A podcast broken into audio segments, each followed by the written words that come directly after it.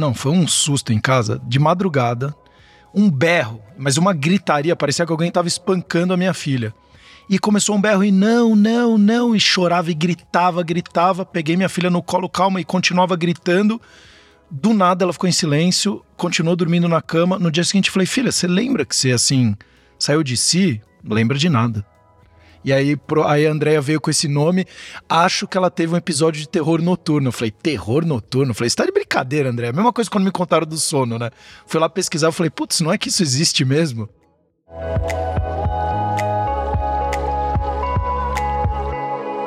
O Cor, cuidando de você. Olá, mais um episódio, Cor, cuidando de você. Dando continuidade à série Transtornos do Sono, hoje a gente vai falar do episódio 7, parassonia e trouxemos novamente a doutora Letícia Soster, doutora em ciências pela USP, neuropediatra, neurofisiologista e médica do sono, e junto sempre comigo a doutora Andréa Cecília Toscanini.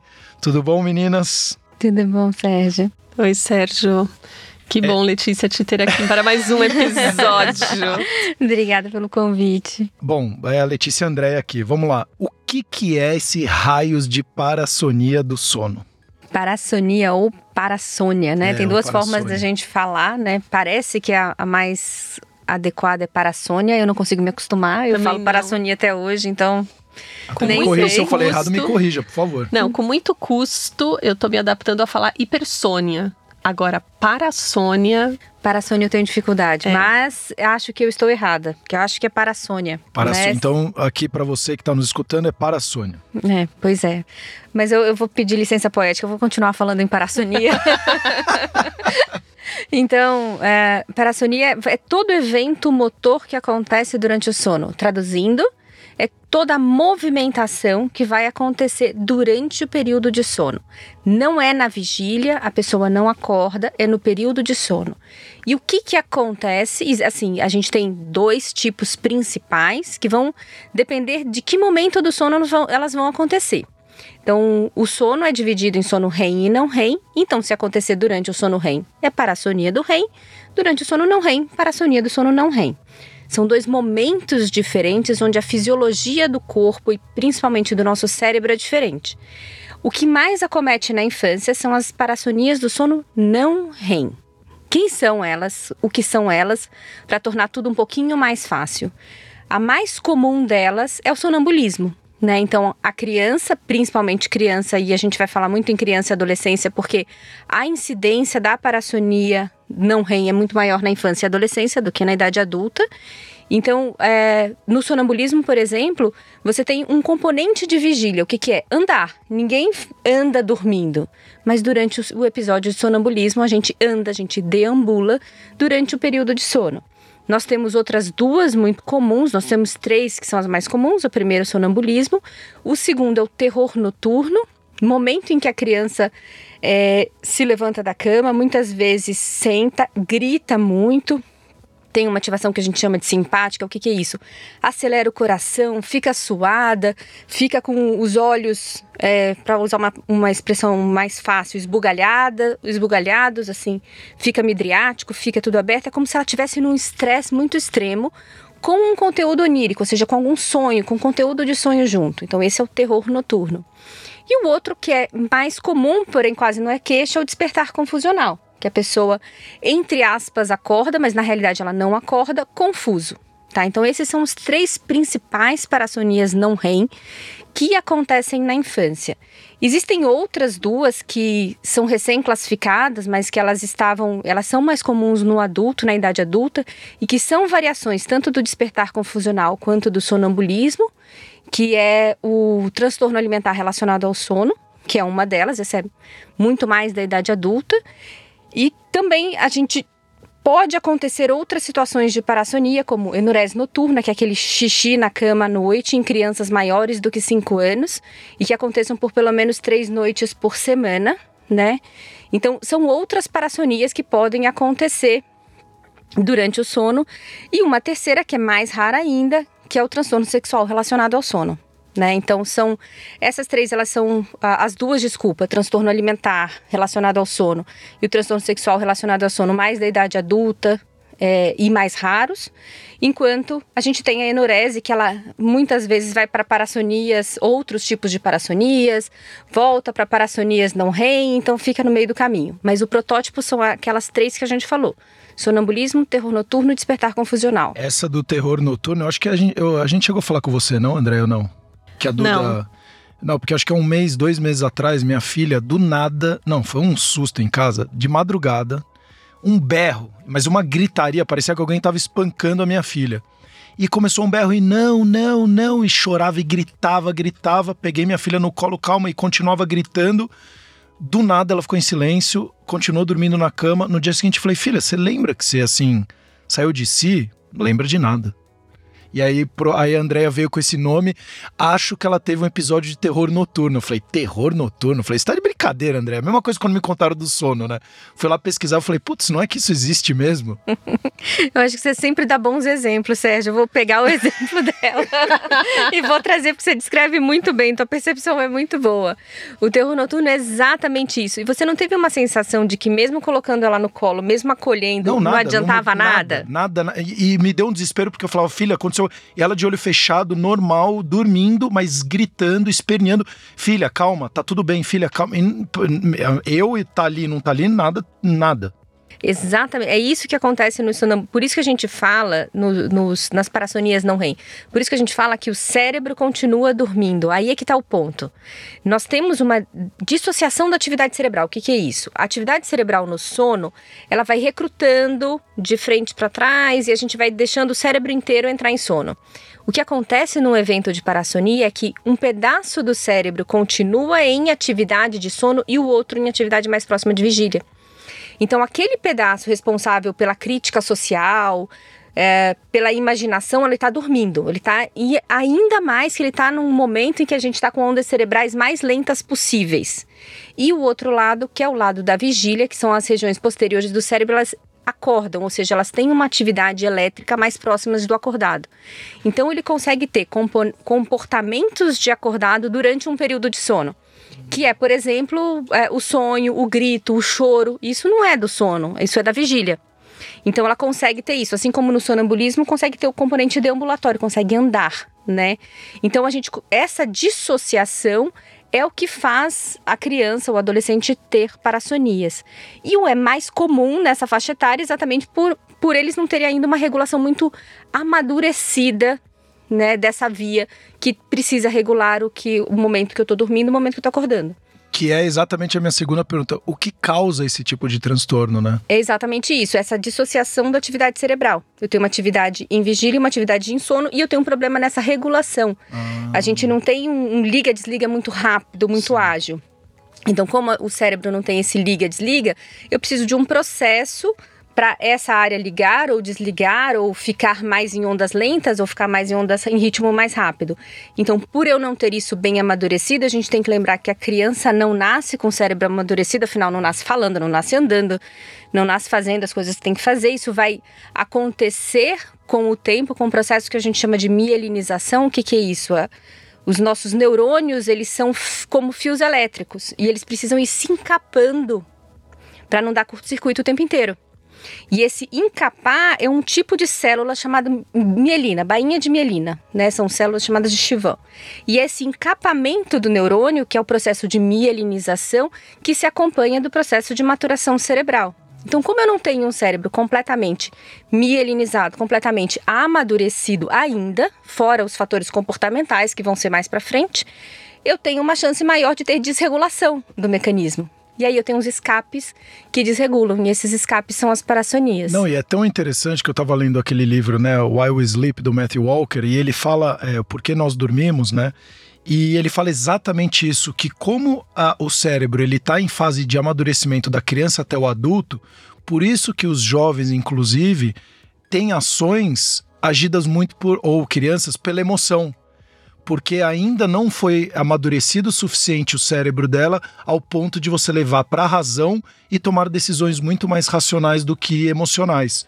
Por isso que os adultos são muito mais racionais do que as crianças são muito mais emotivas e que o sono tem totalmente ligação a você, de fato, amadurecer mais ou menos o seu cérebro. Então, se você vê adultos muito emotivos, dois pontos. Ou ele não trabalhou quase nunca com autoconhecimento, ou ele teve um péssimo sono ao decorrer da vida dele. Eu achei extremamente interessante esse ponto. O, uma coisa interessante também é, é, a gente pensar que, já que a criança está nessa fase de amadurecimento cerebral, muitas vezes o segmento, quando a gente percebe que a criança tem sonambulismo ou tem enurese, é muito de observar e cuidar para que aquilo ali não gere nenhum estresse ou que ela não se machuque, muito mais do que intervencionista. Então, é, por exemplo, a criança sonâmbula, a gente costuma falar que é um sonambulismo, entre aspas, benigno, que depois ele pode desaparecer. E já o adulto sonâmbulo, a gente se preocupa um pouco mais, porque é uma fase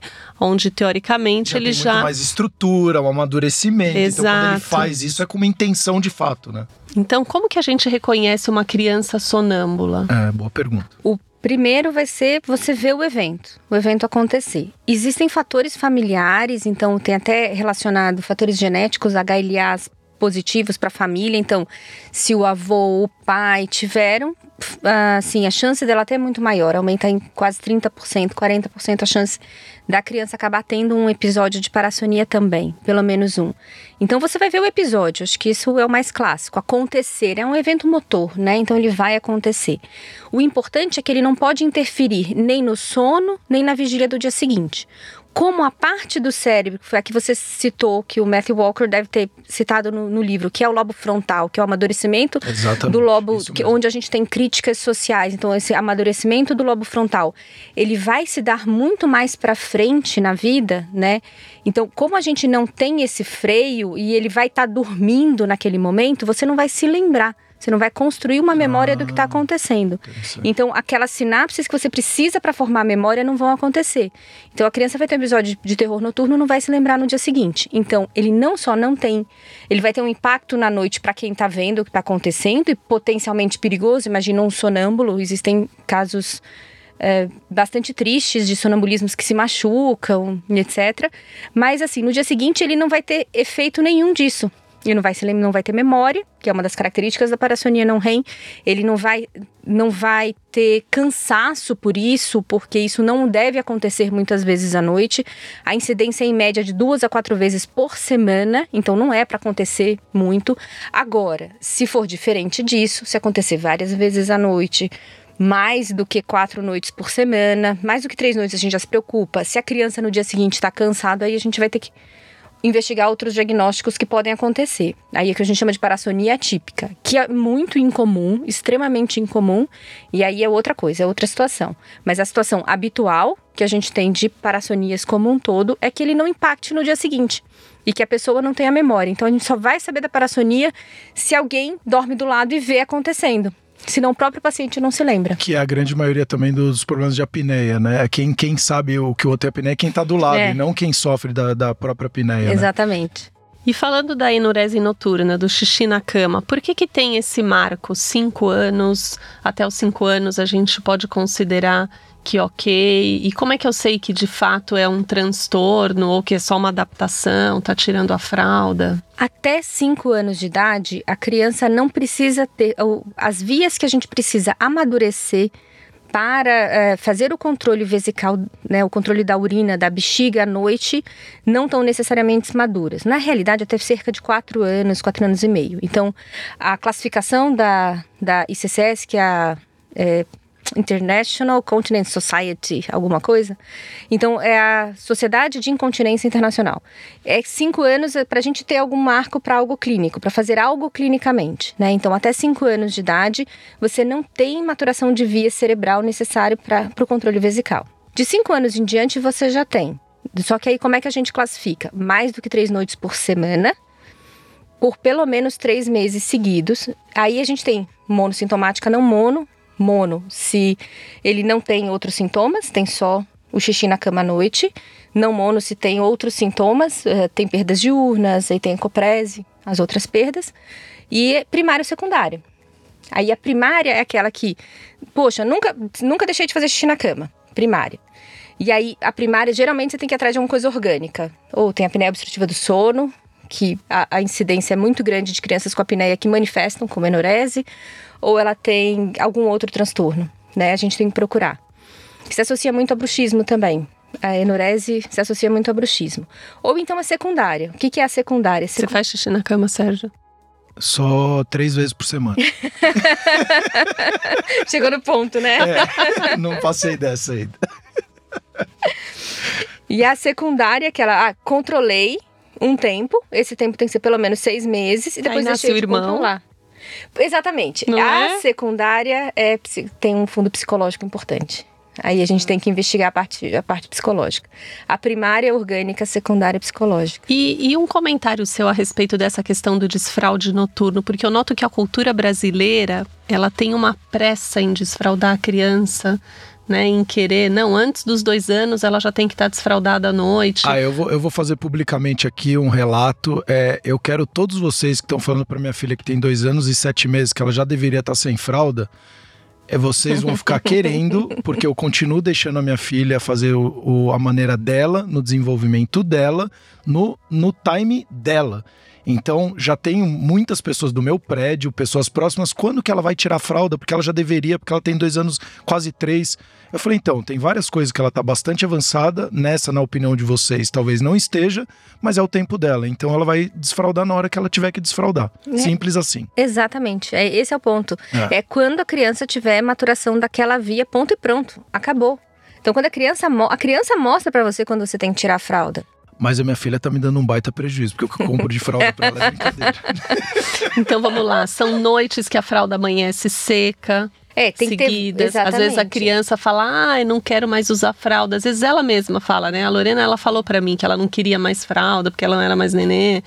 E eu acho que quanto mais a gente deixa a criança fazendo o tempo dela, menos Mais a gente vai ter Não, e mais confiança você turno, passa pra né? criança, né? É.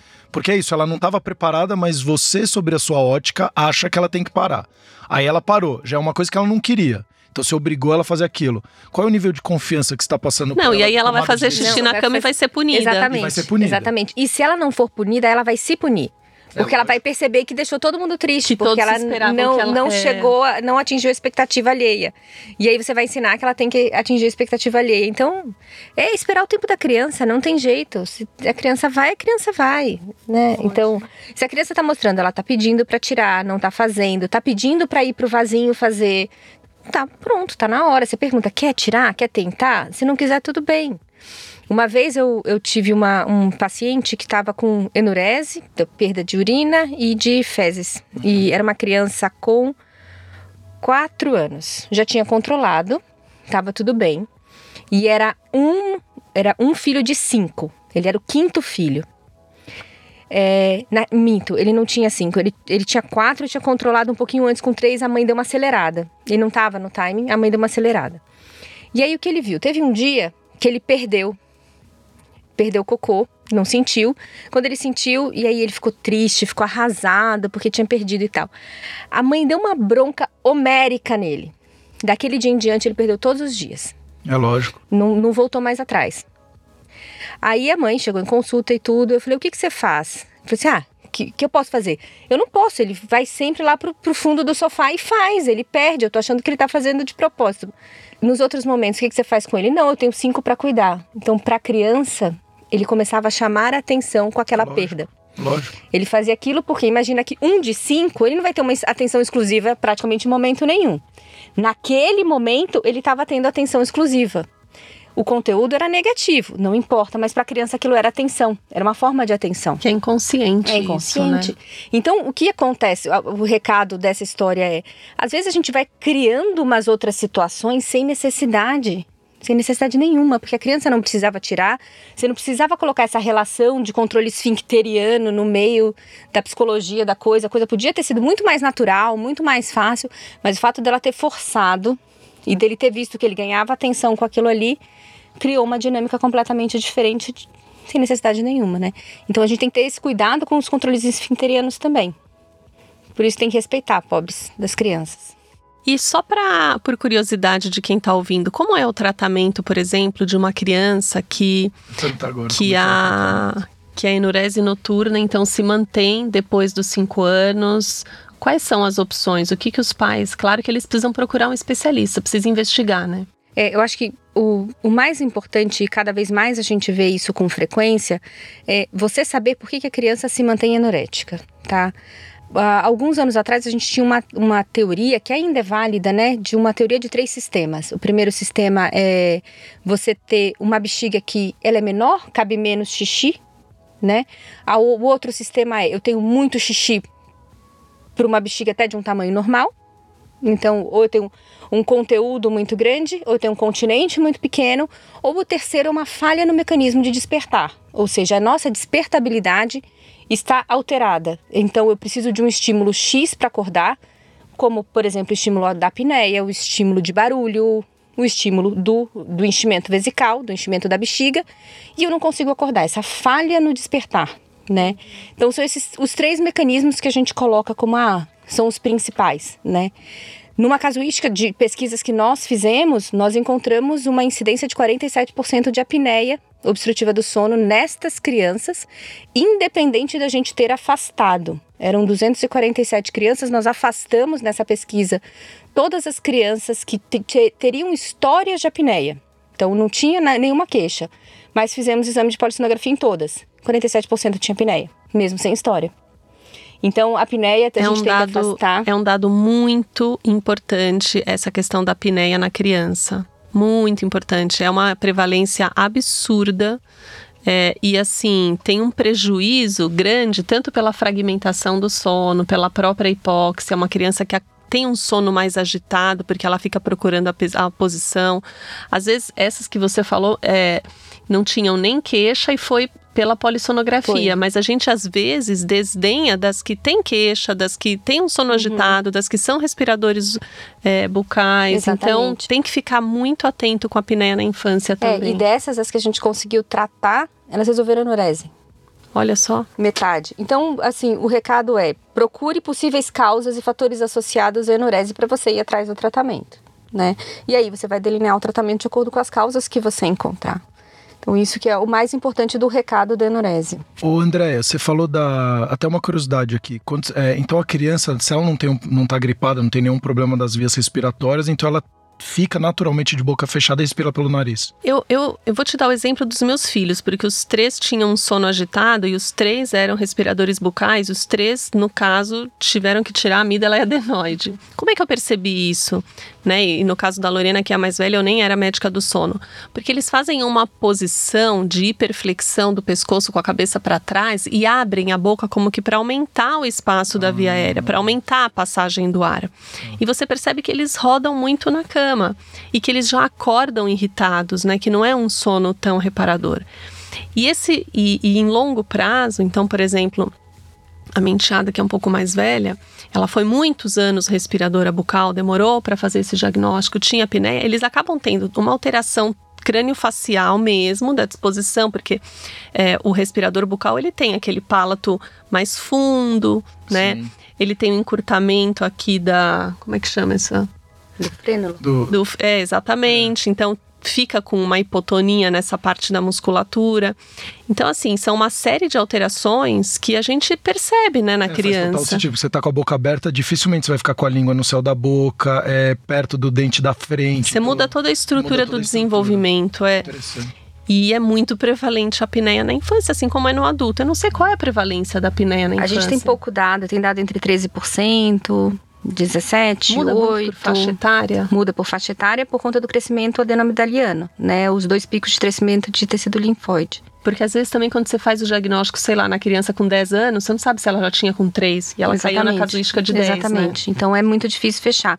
E só corroborando o que vocês estavam fa falando, quem determina o crescimento do palato, que é a parte dura da parte de cima aqui da boca, é o contato do dente de cima e embaixo. É, exato. é ele que vai puxar o palato para ir para frente, frente e para ficar mais horizontalizado. Perfeito. Se eu não tenho esse contato, do dente de cima com o dente de baixo, as forças musculares daqui de cima vão fazer isso, vão começar a puxar.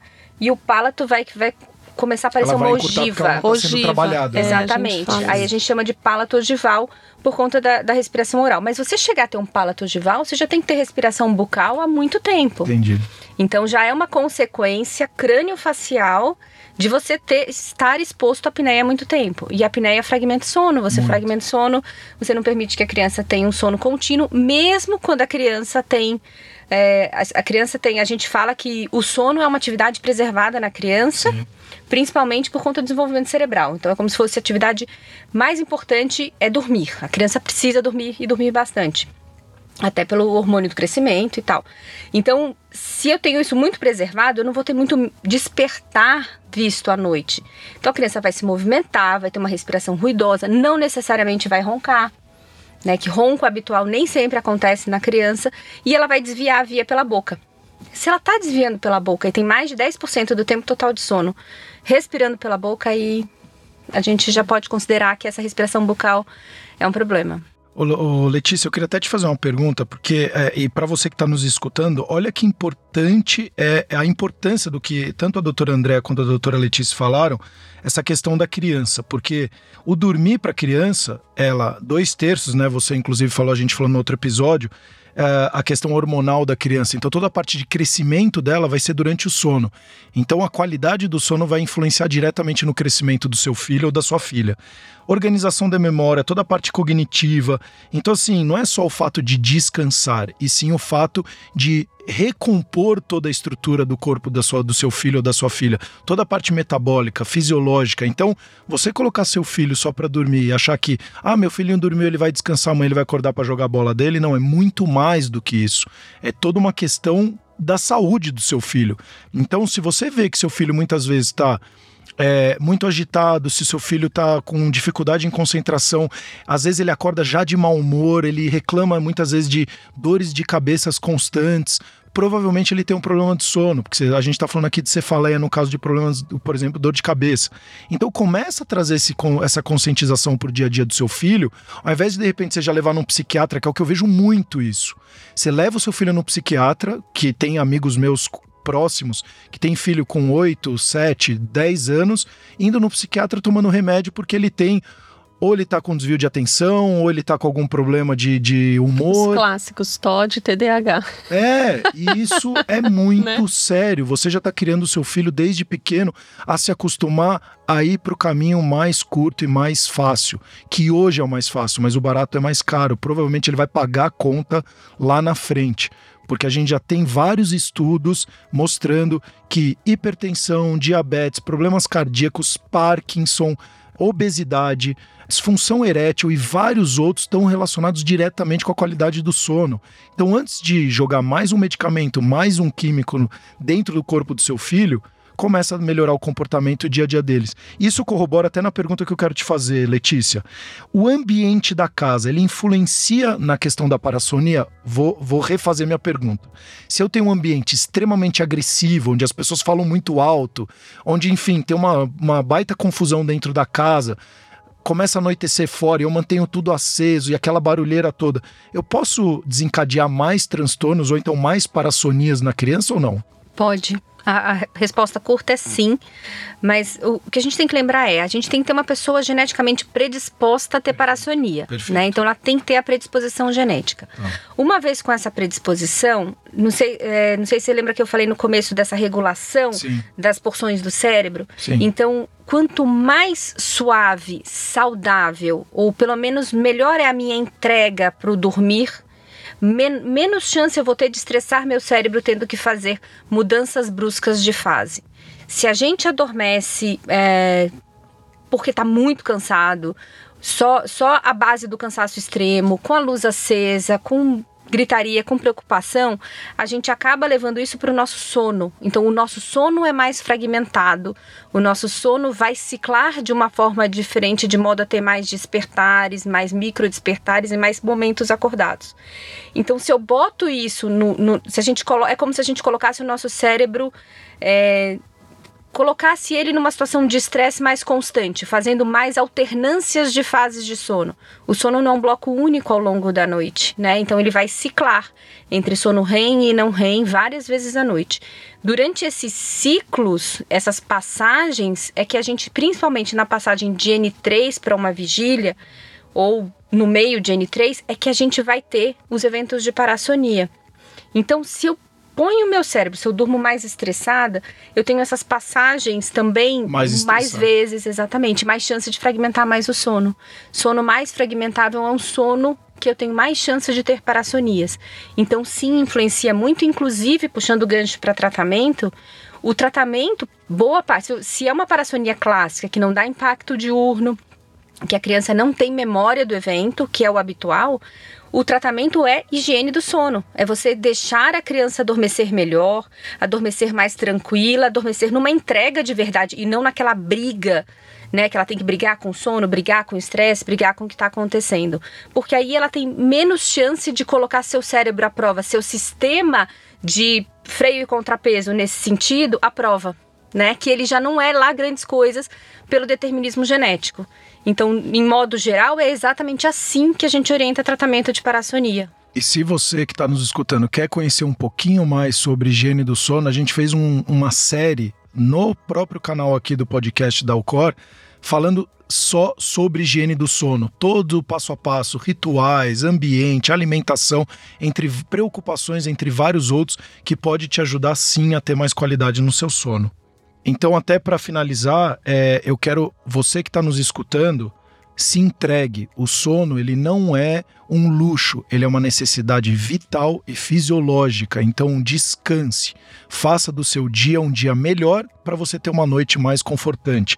Você vai se recompor, você vai fazer toda a parte, como a gente já falou inúmeras vezes aqui, toda a parte cognitiva, organização da memória, toda a parte criativa e não só a questão do seu corpo, sua parte física também. Então, pessoas que dormem melhor, normalmente elas tendem a se alimentar melhor, praticar atividade física, todo aquele processo que a gente já fala, se você quer ter inclusive mais qualidade de vida. E quem sabe a gente não pode ensinar um pouco para as crianças que é gostoso dormir muito, Exato. que é gostoso dormir bem, não é? Ai, que bom, você bem. dormiu bastante, que ótimo, conseguiu fazer o cochilo, sempre reforçando positivamente. É que é, faz bem dormir, para ver se de repente as próximas gerações tiram um pouco esse preconceito em relação ao sono, né? Essa coisa do clube Sim. das cinco, produzir e não dormir. Eu odeio esse é. clube, toda vez eu falo, Meu né? Santo. É porque a André é vespertina também, então imagina pra André acordar 5, 4 e meia, 5 horas da manhã.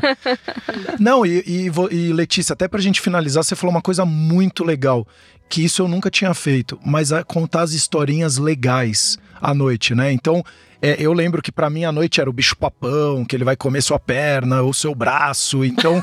Então você. É, porque era o bicho papão, então ele papa tudo, né? Então você morria de medo dele. Você vai dormir à noite, o bicho papão vai te pegar, então você não dorme. Senão, afinal, o bicho vai te pegar.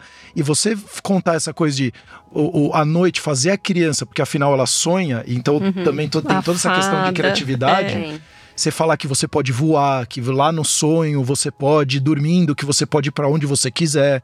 Então, trabalhar é. esse lado lúdico e desenvolver essa criatividade na criança deve ser muito legal. É muito legal. Eu fiz isso com a minha filha, eu tava tem, tem um seriado que são os heróis de pijama. Sim. Eu falava, gente, é o maior desserviço. Como é que os meninos botam pijama e vão pra noite? Aí a Nina. PJ Masks. PJ Masks. PJ é. Masks. They were PJ é, Masks. É.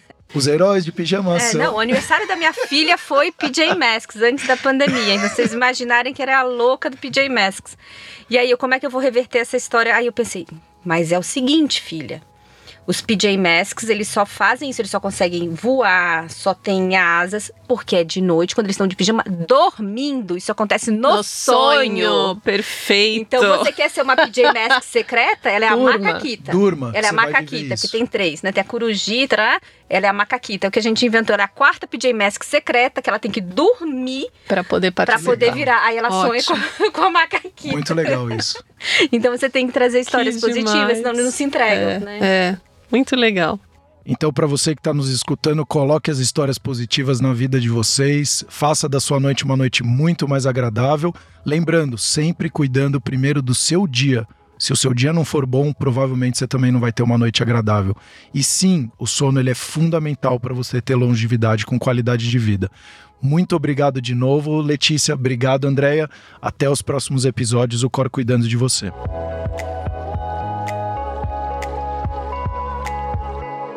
O Cor cuidando de você.